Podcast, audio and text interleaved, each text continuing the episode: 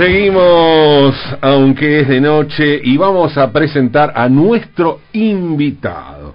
Nuestro invitado es abogado Juan Bautista Torres López y tiene la particularidad de que tiene un Instagram buenísimo.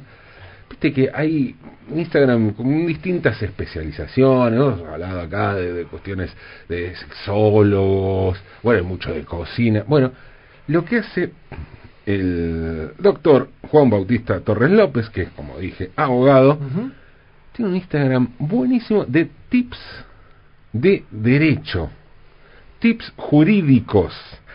Y mm, estamos en comunicación. ¿Estás por ahí, Juan Bautista? Buenas noches. Pablo Marchetti.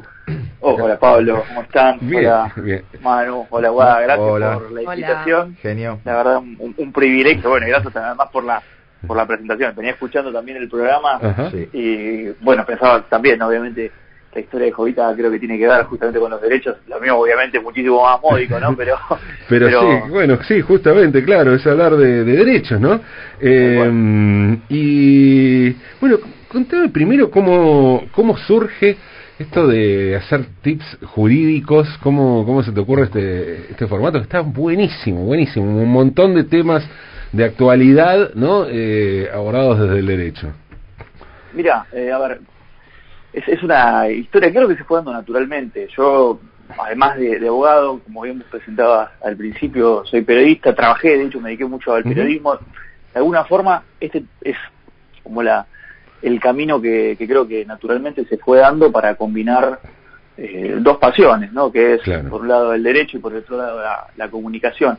Y creo que, bueno, fogoneado también por la sobremesa familiar, que en general, viste, te va llevando también estas cosas, ¿no? Creo que las, las inquietudes que tienen que ver con, con derecho, con abogacía, con la vida diaria, siempre están como a la orden del día. Y me pareció que quizá podía ser un buen, digamos, un buen, una buena plataforma, Instagram y, redes sociales, como para proponer algunos temas y algo de, quizá de conocimiento, de consejos, o bueno, que, que finalmente terminó siendo los tips, para desenvolverse en situaciones habituales, ¿viste? Ya sea desde qué pasa cuando, recién hablaban también de fronteras, ¿no? ¿Qué pasa cuando te encontrás con la policía? Eh, ¿Qué pasa cuando compras un producto, te viene fallado y tenés que hacer algún reclamo? Y bueno, y, distintas derivaciones de temas que quizá incluso en la facultad, cuando vos vas, por ejemplo, en la, la UBA, mm. Te lo dan de una forma un poco más dura, ¿no? Un poco más, más de libro. Y no creo que en esta época muchas veces no alcanza con exponer un tema de una forma solemne. Eh, ahora hay que, hay que buscar, creo que son nuevos, nuevos métodos como para tratar además de, de verter algo de conocimiento de, que sea atractivo, de que sea interesante. Y creo que el derecho tiene esa particularidad y es que te abre la puerta, viste, a, tocarlo de un montón de formas que no necesariamente son por el lado de, de la formalidad o la estructura. Entonces, bueno, creo que aprovechando, yo te digo, la, la, la, versatilidad que te da también Instagram y redes sociales, eh, creo que a, través de plataformas audiovisuales puede llegar a, existir algo interesante como para difundir y aprender y también estar prevenido, ¿no? Creo que en definitiva tiene que servir, ¿viste? Claro. No, me, me parece buenísimo porque, a ver, me parece, eh, me pasa con el derecho y, me parece que a mucha gente le pasa que, está por, por, fuera del derecho, que parece una cosa muy engorrosa. En ese sentido me parece como con la economía, ¿no? Que son cosas que vemos como, uy, no, esto es para gente que sabe, pero en realidad está estamos atravesados permanentemente por el, por el derecho y por la economía.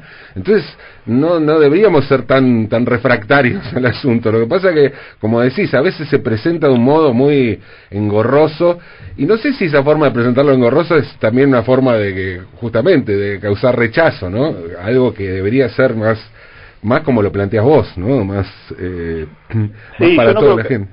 Tal cual, yo no creo que haya sido algo como bien vos decís, no creo que haya sido algo que sucedió de casualidad, eso también. Creo que e-, es parte también de un cambio generacional y un cambio de visión. De hecho, a ver, hoy por hoy estamos está muy en boga el tema del lenguaje claro, pero yo creo que en gran medida los abogados somos responsables de esa distancia que se generó, ¿no? Entre la gente que en definitiva es la que tiene a diario y la que emprende actos jurídicos y hechos con consecuencias jurídicas todo el tiempo, o sea, desde que te subís a un colectivo hasta que pagás el alquiler, las expensas o te compras un café, estás cometiendo, estás, eh, estás llevando adelante un acto jurídico, un acto que tiene una vinculación eh, jurídica. Y, y de alguna forma creo que eso tenía que ver en algún momento, digo tenía porque me entusiasmo con la idea de que esto empiece a, cambiar, de que eso, las palabras también revesadas, ¿no? el lenguaje oscuro, era una forma de, ponerse en un lugar más alejado de la sociedad, en un Olimpo, cosa que la justicia también en gran medida muchas veces todavía peca, eh, pero hay, hoy hay muchos exponentes que ya están intentando cambiar esta tendencia. Lo cierto es que yo tengo la teoría de que todos alguna vez en nuestras vidas no sé si quisimos ser abogados, pero decimos como qué bueno ser abogado en esta situación, ¿no? O, tener el conocimiento ese que te permite al menos saber cómo, cómo moverte frente a situaciones que, yo te digo, son por ahí de la vida diaria, pero que no, tenemos eh, el, el, conocimiento concreto de cómo poder llevarlo a cabo o desenvolvernos de la mejor forma posible. Y de alguna forma es algo que deberíamos saber todos, debería ser conocimiento público y, no debería ser tampoco ni un misterio ni muy complejo. Creo que el derecho tiende hoy a eso y hay un montón de instrumentos para tratar de acercar el derecho a la gente y que la gente además pueda ejercer sus derechos incluso sin intermediarios como abogados. Claro.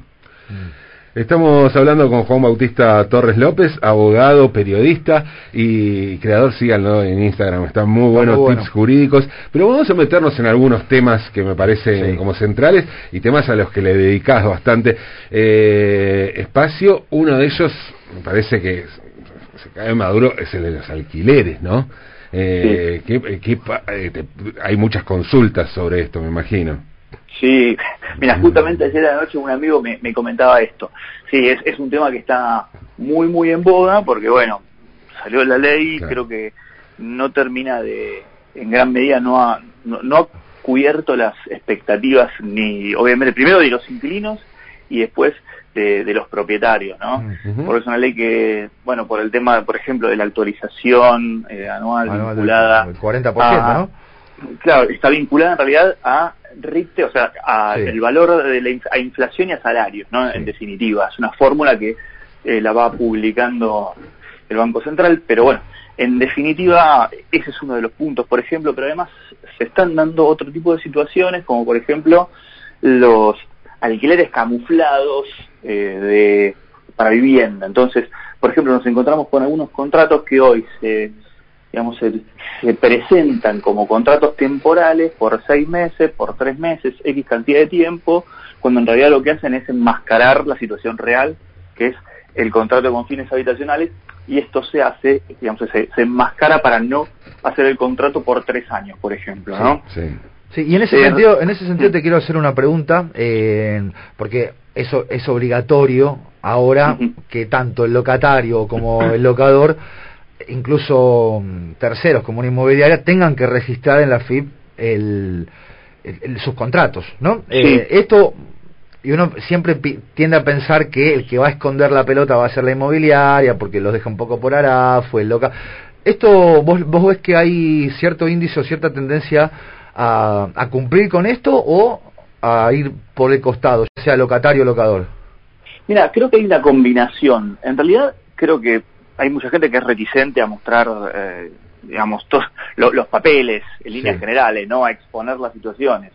Eh, pero por otro lado, me ha pasado que me han hecho consultas con por este tema, porque en líneas generales ese registro, si bien lo puede hacer la persona, es obligatorio en realidad, lo, debería hacerlo en definitiva el propietario, pero bueno, al margen de eso, eh, muchas veces hay desconocimiento de cómo hacerlo, porque uno termina llamando a un contador. Esto, de alguna forma, como le decía inicialmente, también vinculado a eso, es un paso más que vos le estás le introducís a la gente, sí, O sea, en definitiva, el propietario, pues no siempre el propietario es una persona que tiene muchos departamentos, hay gente que tiene por ahí una propiedad, se alquila y vive con eso, entonces, que no está tan familiarizada tampoco con la dinámica inmobiliaria. Entonces, es un paso, yo creo que eh, hay mucha gente que no lo está haciendo todavía por desconocimiento y después porque creo que uno cuando menciona la FIP hay mucha gente como que tiene como bastante pánico. claro. claro, no, sé, por qué debe ser, pero... No, no sé, por lo menos digamos a FOC, ¿viste? Cosa de que tampoco nos registre,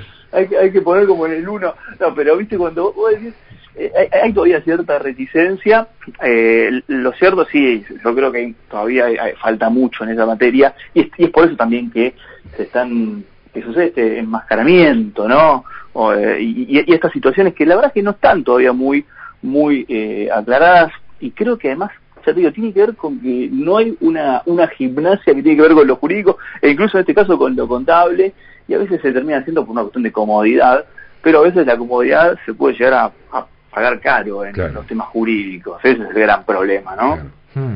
Sí. Eh, ¿cuáles, ¿Cuáles serían, eh, Juan Bautista, otros temas? Se me ocurre, por ejemplo, prepagas es otro tema, ¿no? Y obras sociales es otro tema, sí, otro tema, ¿no? Ahí álgido. Sí. Yo, de hecho, yo, especializo en salud, de hecho, y bueno, temas de obras sociales prepagas eh, realmente son muy importantes.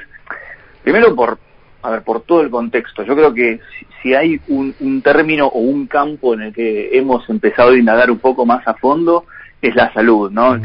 siempre pienso que la pandemia de alguna forma vino a medir también la estatura real de el sistema de salud. Sí, y la gente empezó, la gente no conoce muchas veces cómo funciona el sistema de salud argentino, que parece una pavada, algo medio eh, administrativo, pero realmente es muy importante, ¿no? Cuando se hace este cálculo de, por ejemplo, sale una ley, ¿no? De que permite, como existe, que una persona pida eh, el cambio de, sexo y, que, entre otras cosas, que las intervenciones quirúrgicas sean cubiertas para adaptar su cuerpo a la identidad que tiene, ¿no? Mucha gente cree que eso, que, por ejemplo, ¿no? Que bueno, que uno entonces le termina pagando con los impuestos a la otra persona. El, sistema es solidario y siempre fue solidario el sistema de salud. Mm, Digo siempre, desde los, no sé, desde hace algunas décadas hasta esta parte, ¿no? Claro.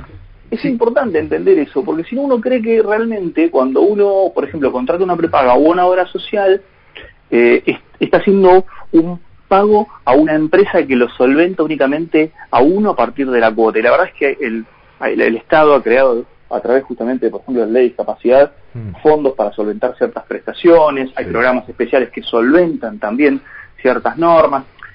Esto al margen, ¿no? Que me parece una nota importante porque muchísimas veces creo que se confunde eso y realmente el sistema por ley es solidario. Sí, en relación, sí. Mm. pero en relación a eso hay, hay dos preguntas que son obvias, que se caen de maduras, dos preguntas en una. Una tiene que ver con la interrupción voluntaria del embarazo eh, y otra es con eh, el reprocan o el acceso a la salud con eh, como medicina alternativa el uso del cannabis. Esto, ¿qué pensás? ¿Cómo lo ves? ¿Cómo, cómo amparo, situaciones? Mira, primero creo que la, bueno, la ley, voy a arrancar por la primera, ¿no? Interrupción voluntaria del embarazo. Primero, eh, creo que es un tema, bueno, obviamente muy, muy caliente. Mi opinión personal, yo estoy eh, a favor, pero básicamente por una razón que creo que es neurálgica, que es que eh, no estoy de acuerdo con que las personas puedan acceder a mayores derechos por una cuestión económica. Y en definitiva, en nuestro país, una persona que tiene dinero en desmedro de otra persona termina realizándose una práctica mejor que otra eh, que puede eventualmente morir o resultar perjudicada en una práctica. Entonces, me parece que de otra forma es enmascarar una hipocresía que es que va a seguir sucediendo, ¿no? Entonces, bueno, esa es una razón que me parece neurálgica en este tema. Dicho esto, creo que la ley es perfectible en un montón de cuestiones, en el sentido de es importante el monitoreo que hace el Estado en estas cuestiones. ¿Por qué digo esto? Porque hay un protocolo, pero no es lo mismo cómo se desarrolla en Tierra del Fuego, cómo se desarrolla en Salta y cómo se desarrolla en Santiago del Estero y en la Ciudad de Buenos Aires. Entonces, es importante que veamos cómo es que está ese cumplimiento, básicamente para que, como no suceda como está sucediendo ahora, es que muchas veces, incluso tribunales superiores de provincias, terminan avalando que no se realicen ciertas prácticas. ¿sí? que ese, es el, el gran riesgo que tiene esta ley. Yo creo que peor que no tener una ley es tener una ley que no se cumpla, porque a uno le da la sensación de que tiene un derecho o de que puede hacer efectivo un derecho que tiene, pero que no puede llevar a la práctica. La impunidad, claro. Sí, eso, eso creo que es tremendo porque en realidad nos termina dando una falsa, como nos edulcora esa sensación de que necesitamos algo como, bueno, tenés la ley, sí, está bien, pero si no se puede ejecutar no sirve, ese es el gran problema. Entonces, eh, eh, a ver, yo te digo, creo que es importante el monitoreo, eh, creo que hay que empezar también a ver, yo, hice también un video en relación a esto, de todos los debates que se abren a partir de la interrupción voluntaria, creo que hay un montón de debates jurídicos, eso es un tema obviamente interesante. creo que, a ver, es un paso hacia adelante, pero creo que hay que monitorearlo bien y hay que, estar muy encima del cumplimiento de la norma porque realmente creo que es, es importante que, no sea una, a ver, una, un teatro de una norma, sino que efectivamente es una norma que se puede implementar, que no haga falta que una persona dé muchas explicaciones para, al menos hasta la semana 14, para eh, realizarse la práctica y demás, que también hay que decirlo, no siempre es quirúrgico, ¿no? Porque uno piensa en eh, la interrupción voluntaria del embarazo y mucha gente todavía cree que es someterse a una intervención quirúrgica. Entonces, bueno, ahí también hay un tema que me parece que es importante, pero me centro mucho en el tema del control porque creo que eso es, es lo que realmente hace, va a hacer la diferencia. Y en cuanto al tema del cannabis medicinal, eh, bueno, hay ya desde hace bastante, incluso desde antes de la ley, eh, el, por ejemplo, el aceite de cannabis era un insumo importantísimo para pacientes con discapacidad con epilepsia refractaria. prácticamente no hay, eh, o hay, hay un consenso absoluto ¿sí? en relación a la necesidad de que el cannabis medicinal, no sé, a ver, tenga algún tipo de regulación, ¿sí? pero que no se, no, no se tenga que traer como se traía tradicionalmente por vía de excepción al ANMAT. Uno tenía que ir al ANMAT y tenía que pedir una, por vía de excepción, traer un aceite de cannabis, ¿sí? Después de que saliera la ley, como no había un registro, esa ley no estaba aceitada como debe estar, tenía que pedirse a través de, em, de, por vía de excepción todavía. Entonces, acá también, otra vez, pesa sobre la norma el control. Definitivamente creo que es, una, es una ley que es, importante, es interesante, y también creo que es, es interesante e importante que se empiece a generar eh, un, un control y un, no, no, no, no quiero decir negocio, pero sí la, la industria o la, o la una producción responsable de ese insumo que considero muy, muy importante. ¿sí? Así que sí, creo que también es un avance la normativa en este aspecto. Sí, sí, definitivamente. Estamos charlando con Juan Bautista Torres López, que es abogado, es periodista y tiene, pues síganlo en Instagram con sus tips eh, jurídicos. Incluso parece que tiene corazón. pregunta. no. Eso es llamativo. ¿no? Sí, eso parece humano. Digo, llevarle el derecho a la gente. Hay, un montón de, preguntas muy buenas. Eh, te llevo responsabilidad de un viaje de onda. O sea, ¿qué pasa si chocas, haces dedo y te Por ejemplo, ¿no? La policía tiene derecho a huelga. Eh, si te roban en un cajero automático, ¿puedes reclamarle al banco? Ese tipo de preguntas, eh, esos tips eh, están, eh, contestados allí, entre otras, muchos, muchos otros. ¿Cuáles son los temas más que más te consultan, Juan Bautista?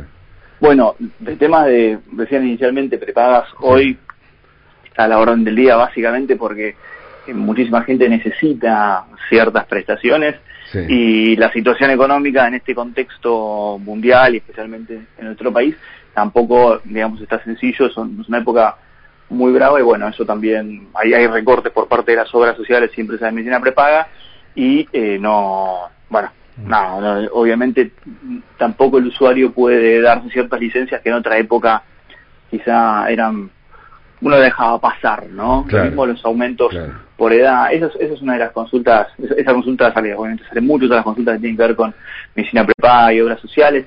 Eh, después, bueno, sí, temas que tienen que ver con, con alquileres también están, están muy, muy en boga. Eh, y, y, después consultas que tienen que ver con consumidor también, muchísimo. con, viste, compras algo por internet, por ejemplo, ¿qué, ¿qué pasa con, te trajeron unas zapatillas y te trajeron una rodilla que no te gusta, por ejemplo, ¿no? Eh, todo el campo del consumo ha crecido muchísimo en los últimos años y ha sido acompañado además por una explosión normativa, no porque hay una, hoy hay muchísimas normas que tienen que ver con esto, términos y condiciones también, ¿no? Muchas empresas o pymes, viste, gente que, que inicia un negocio en internet, esto es típico más en esta época, inician un negocio por internet y dicen, bueno, los términos y condiciones que me tengo que cuidar, que en definitiva son las dos caras de la misma moneda, ¿no?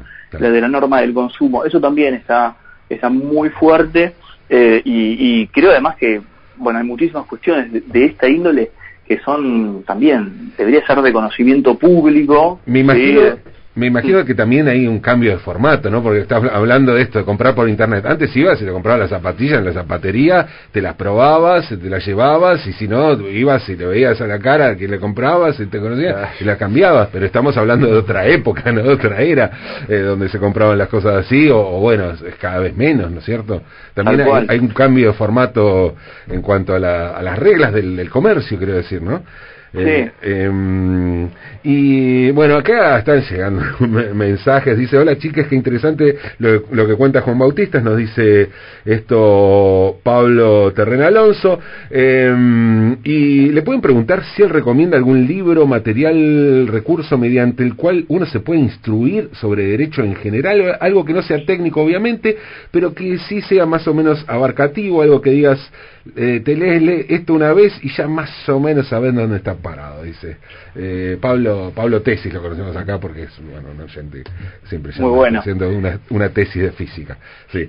Está eh, bueno. Buena pregunta además. Eh, a ver, sí, debería ser algo así como un, un derecho básico, ¿no? Sí. a ver, es, tan amplio el campo, el derecho, hay áreas que todavía no, no, existen y que se están creando. El derecho, por ejemplo, otra pregunta, me, consultaban por tema de Bitcoin.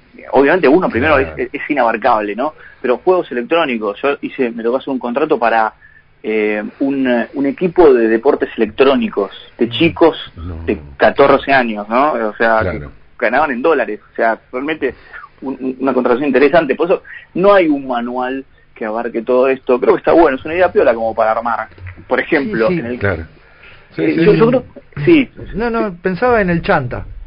Hay, hay consultas de, che, digo, hay mucha gente, entendemos que hay parte del sistema jurídico que funciona con gente que tiene un problema en la cervical por un accidente que nunca ocurrió, como abogados que toman estas causas.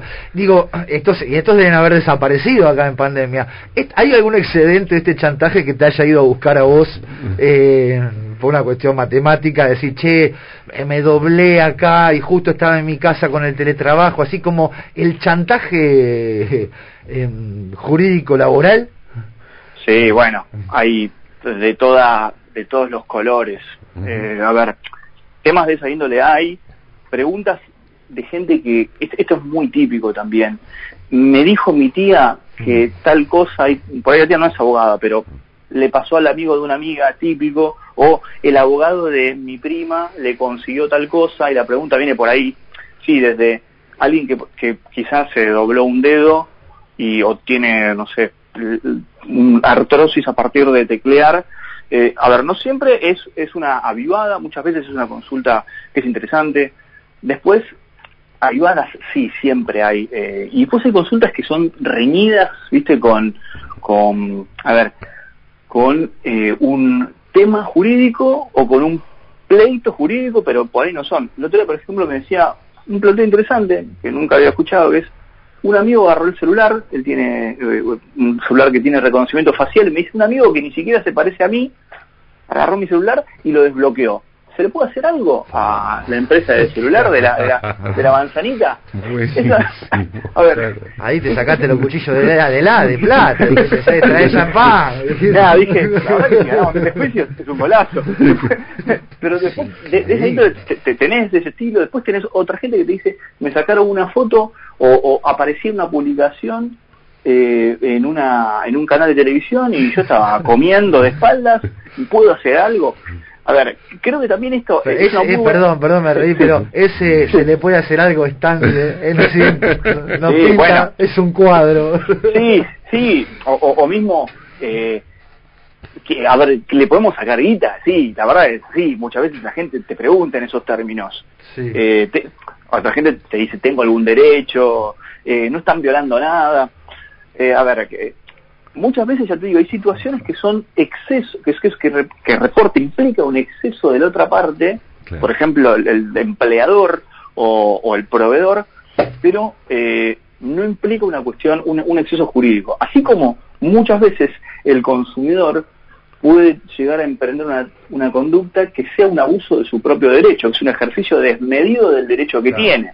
Ahora hay, hay una, eh, uno de los próximos videos que estoy sacando es un meme, quizá lo vieron, es una torta que está cortada como una torta y alguien le, le corta un pedazo de la torta en el medio, ¿no? Y dice que, bueno, que se llevó un pedazo que le correspondía, o sea, su proporción, pero ejerciendo como un derecho en su forma y mal ejercido. Bueno, eso es, es un típico caso de abuso del derecho. Yo tengo derecho a una porción de la torta, pero si lo corto por la mitad, le estoy sacando un pedazo a Pablo, a, vos, mano, a Guada, bueno, nada. Obviamente es un exceso, o sea, el derecho siempre tiene que ser aplicado de una forma razonable. Y esto ocurre mucho, justamente porque también se desconoce cuál es, eh, qué, tan razonable es. Otro, otro tema, ustedes me preguntaban, otra consulta, bueno, ruidos molestos. En esta época en la que están todos trabajando desde la casa y hay gente que trabaja clavando clavos y gente que trabaja con música, bueno, etcétera esa es otra consulta. Y justamente lo que establece la,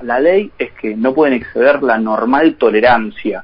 Si yo les pregunto a cada uno de ustedes qué es la normal tolerancia de un ruido o humo o, por ejemplo luz que entra todo en la misma categoría que son emisiones, cada uno va a tener una definición distinta. claro, sí, subjetividad pura, claro. Tal cual, y eso también te genera, obviamente, el análisis de ver, bueno, hasta dónde aguanto, qué puedo hacer, llamo a la policía, inicio una causa, bueno, todo ese abanico de posibilidades que, que nos agarran cuando queremos resolver un problema, pero tampoco nos no queremos que sea peor el remedio que la enfermedad. Estamos charlando con Juan Bautista Torres López, abogado, periodista, eh, síganlo en Instagram, eh, tips jurídicos. Justamente en, referencia a lo que decías recién, Juan Bautista, nos escribe Chris Munin, eh, dice, buenísima entrevista. Opinión sobre derecho laboral, ahora modo home office. Bien. ¿qué, ¿qué, se plantea ahí, no? Bueno, hablabas recién un poco de eso, pero pero imagino que hay un montón de cuestiones ahí, ¿no? Que ello, desde los insumos que uno tiene que hacerse cargo, que no, no, sé, contame un poquito cómo... Bueno, hay, hay, opiniones encontradas, ¿no? Eh, a ver, esta, esa ley de teletrabajo, eh, entre otras cosas, eh, contempla la posibilidad de una compensación, por ejemplo, en tema de los servicios.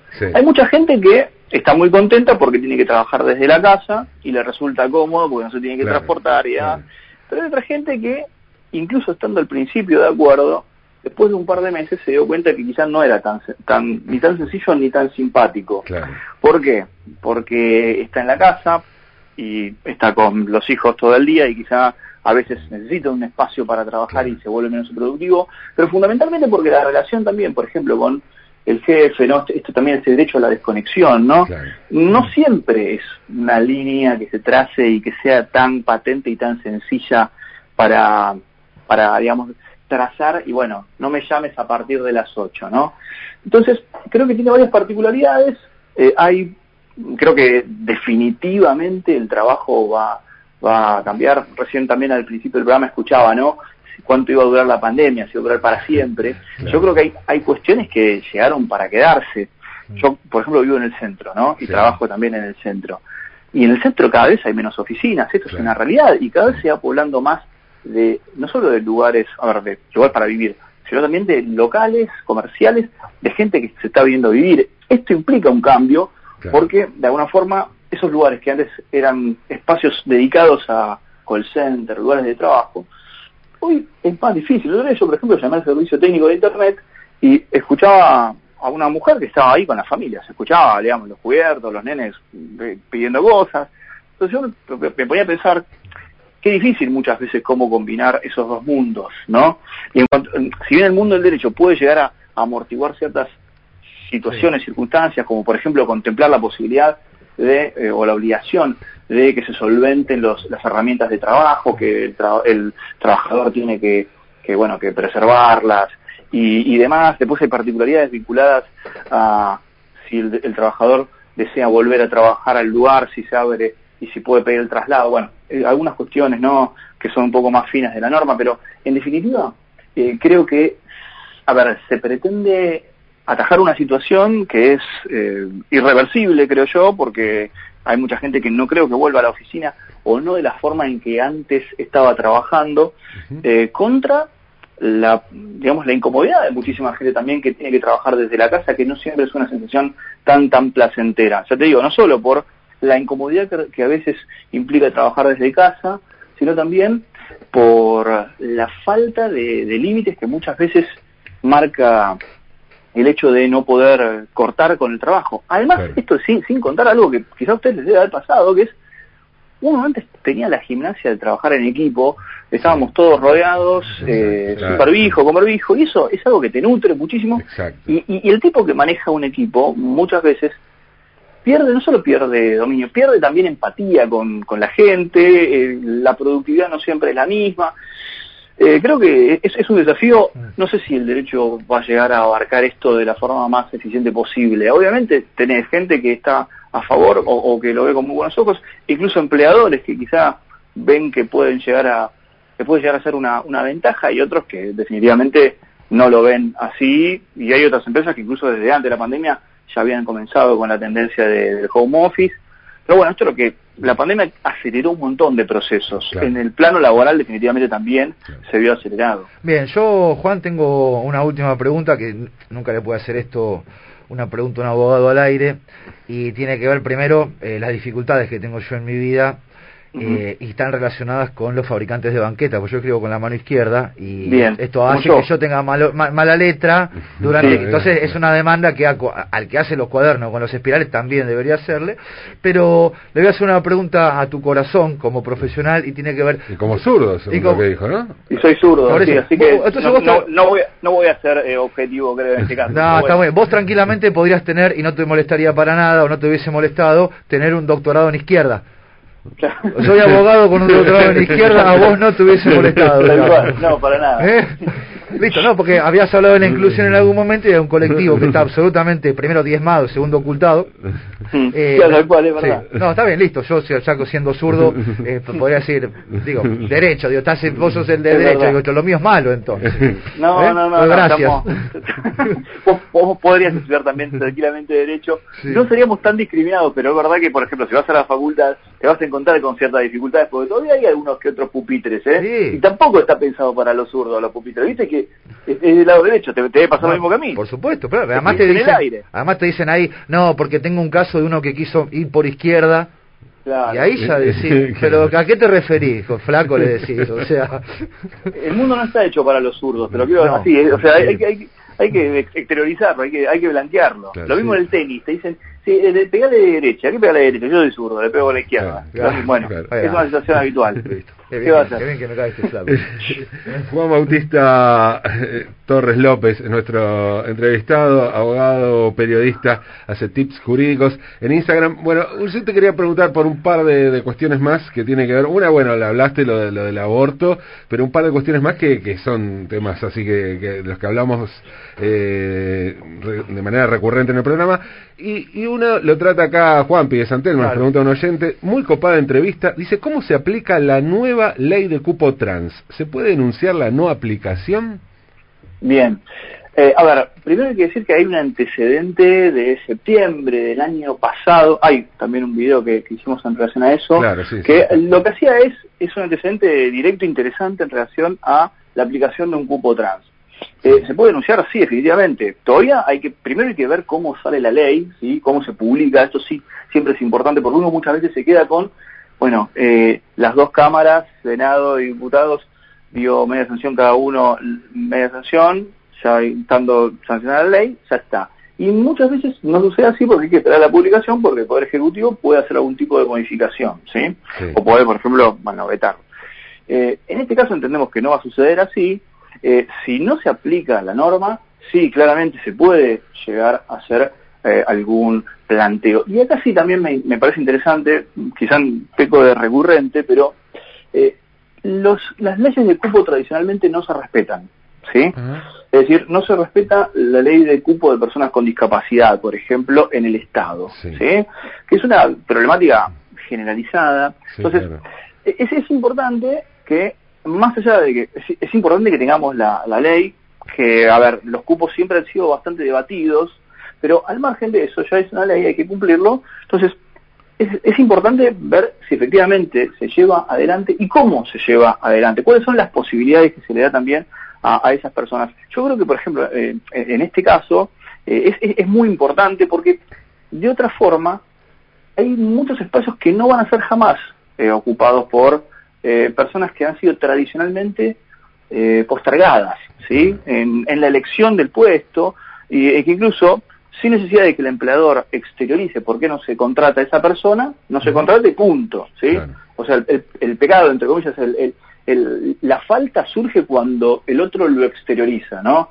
El típico aviso que veíamos y que ya se ve cada vez menos, ¿no? De, eh, buscamos rubia de metro noventa, eh, morochas, gorditas, abstenerse, ¿no? este tipo de comentarios que en alguna época eran muy comunes, que se viera en el diario como, bueno, que prácticamente está, buscando un perfil eh, que, bueno, no, no parece del todo, eh, no solo no inclusivo, sino obviamente, digamos, recorta el, el universo a una porción muy, muy estrecha. En este caso, creo que también eh, muchas veces las leyes de cupo llevan a naturalizar ciertos ciertas a ver, ciertos ambientes sí que tradicionalmente no están eh, naturalizados. Entonces creo que es una ayuda que muchas veces es muy importante. Sí es importante también que se cumpla. Pongo el ejemplo por ejemplo del cupo para personas con discapacidad porque es uno es, uno de los cupos que, que más difundidos y, que más informes han hecho. Incluso creo que hay uno de ha hecho hace no demasiado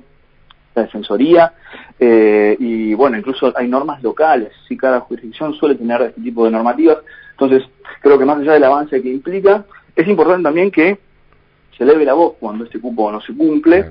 Eh, la normativa es bastante amplia, yo te digo, hay que esperar a ver cómo es que sale, pero eh, establece también un registro, bueno, cierta em, cierta difusión de información y bueno, me, me, parece que puede ser muy interesante la aplicación. Quiero ver cómo, cómo se aplica claramente porque creo que es un aporte interesante, pero al igual que decía con la, a ver, la ficción de una normativa, eh, no sería, y creo que sería un problema el hecho de que tengamos una ley que efectivamente no se cumple, porque daría, daría la idea de que realmente uno tiene un derecho y, y después si no se puede ejercer, realmente es, es una frustración que considero muy, muy importante y que deberíamos evitar. Claro. Eh, por último, Juan Bautista, me gustaría preguntarte por otro otro tema que hemos tratado aquí y, que tiene que ver con el último de, de los eh, de las publicaciones de los tips jurídicos que tiene que ver, o sea, la pregunta es ¿qué pasaría si Britney Spears fuera argentina? Bien. Y contanos, contanos qué, qué, surge de, esa pregunta y qué pasaría. Bien, bueno, primero es un, tip que, tratamos de llevar, a ver, con, con mucho respeto por la situación, si bien obviamente no tenemos y, no conocemos a Britney, no va a haber nunca el tip, eh, hay muchas Britneys, ¿no? En esa situación, y en Argentina no estamos exentos de eso. La idea también eh, era introducir este tema, utilizarlo de disparador para, para que la gente se conecte un poquito de una forma más laxa con con algo tan fundamental como los derechos y, y la capacidad que tienen las personas. A diferencia de Estados Unidos, en Argentina eh, el, sistema es distinto. ¿Sí? Eh, no me quiero aventurar a decir que nunca podría pasar algo así en Argentina, ¿sí? pero es cierto que hay una red distinta en ese sentido, porque entre otras cosas, lo primero que hay que decir es que la capacidad se, se presume, es decir, que para restringir la capacidad de una persona hace falta un proceso concreto, ¿sí? Un juicio, abrir un expediente para restringir la capacidad de una persona, ¿sí? Una, una nota distintiva también importante es que una persona que, por ejemplo, tiene una discapacidad no es una persona que tiene necesariamente restringida la capacidad, ¿sí? Muchas veces se, se, se confunde discapacidad con incapacidad o pérdida de la capacidad, ¿sí? Cuando hablamos de capacidades, por ejemplo, para ejercer sus derechos, una persona que eh, por una afección psíquica no puede ejercer de la mejor forma posible sus derechos y, por ejemplo, eh, dilapida su patrimonio, podría, por ejemplo, un familiar promover una acción para que se restrinja la capacidad. Lo que va a determinar esto es, entre otras cosas, que esa persona no pueda disponer, por ejemplo, libremente de su patrimonio porque no está en condiciones, digamos, entre comillas. ¿sí?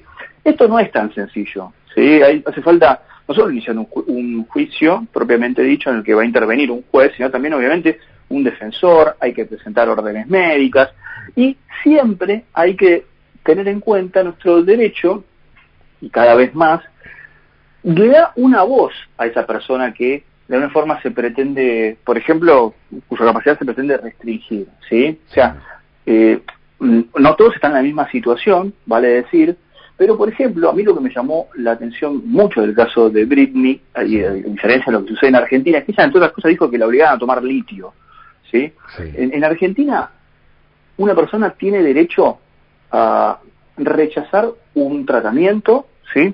sin expresión incluso de causa. ¿sí? Esto en cualquier situación. O sea, a ver, en principio entendemos una persona con capacidad, ¿no? si no tiene capacidad, bueno, es un poco más fino el tema. Justamente en este video que hicimos lo hablamos con eh, el doctor Nicolás Pantaroto, que es de la Defensoría Curaduría, que naturalmente se dedica eh, prácticamente eh, exclusivamente a esto, tiene muchísima experiencia y, es parte de la pata, digamos, de la Defensoría, que es eh, pata estatal, digamos, lo público, ¿no? Claro, claro, eh, entonces, eso también era como un matiz interesante. Eh, lo que hay que decir, Sativo, es esto, es, no es tan sencillo y en este país sería muy complicado obligar a una persona que, por ejemplo, tiene, que tiene su capacidad imposible y que no tiene su capacidad, tampoco sería tan permisivo y debería pasar muchos filtros, como por ejemplo el, filtro de la Defensoría. Así que va a velar justamente por el interés de esa persona al margen de que haya una persona y una persona que la patrocine. ¿sí? La persona, por ejemplo, si, es un familiar, pongámosle, yo considero que mi padre no puede ya disponer de sus bienes y que debe restringirse su capacidad, pueden, por ejemplo, señalarme a mí como apoyo, que es una figura que introduce el nuevo Código Civil y Comercial a partir de 2015, o bueno, curador, que no que, es la, la, figura tradicional de la persona que va a eh, preservar a esa, al patrimonio de esa persona y bueno, se va, va a estar acompañando a, este sujeto que al que se le va a restringir su capacidad para ejercer el derecho. Eh, realmente, el caso del ya generó muchísimo revuelo, incluso eh, hoy vi un video que hicieron lo, mismo que hicimos nosotros en México. Eh, lo, que hay que decir es que el sistema de salud de los Estados Unidos es sumamente distinto, entre otras cosas, lo que mencionaban desde la, Defensoría de Curaduría es que Estados Unidos no adhirió a cierta normativa de protección para, para personas, por ejemplo, con discapacidad, ¿no? Eh, y esto te marca un estándar importante. Argentina se ha comprometido a, nivel internacional con muchísimos instrumentos que nos obligan a, no solo a tener cierto cuidado en materia de salud, eh, puertas afuera, sino también puertas adentro. De hecho, si uno busca en la Constitución Nacional, no va a encontrar un artículo exacto que dice todo habitante tiene derecho a su salud, ¿no? O sea, no, no, no hay un enunciado.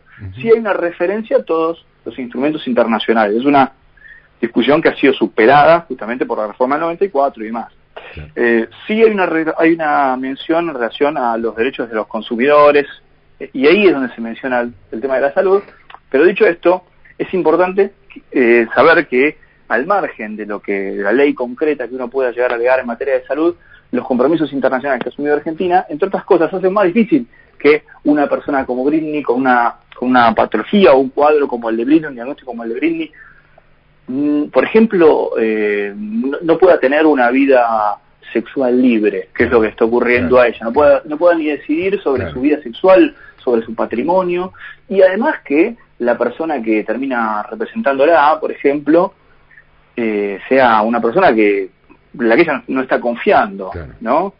Así que sí, creo que hay, en ese caso hay, hay análisis y hay estudios que, que, parecen faltar, ¿sí? al menos en la perspectiva del derecho argentino. Juan Bautista, eh, un placer enorme charlar con vos. Eh, impresionante, siguen llegando mensajes. Bueno, eh, gracias, gracias por este, por esta comunicación. No, a ustedes, a ustedes. Juan Bautista Torres López, abogado, periodista. te encuentran en Instagram y también en YouTube, ¿no? Como tips jurídicos. Sí, sí, en, en YouTube también, nada, con el nombre del canal de mi nombre, Juan Bautista Torres López, y en Instagram como JB Torres López. Torres con doble RS, López con Z, así que sí, ahí pueden pueden pueden ver los, los tips y también en, el radio perfil también salen eh, los tips, cada una vez por, por semana hay una especie como de micro de podcast, así que sí, bueno, primero obviamente agradecerte a vos, a, la audiencia, la verdad, bueno, un placer, un honor poder tener este espacio, así que nada, obviamente quedo a disposición y muchas gracias por la onda que la verdad me divertí muchísimo. Espectacular.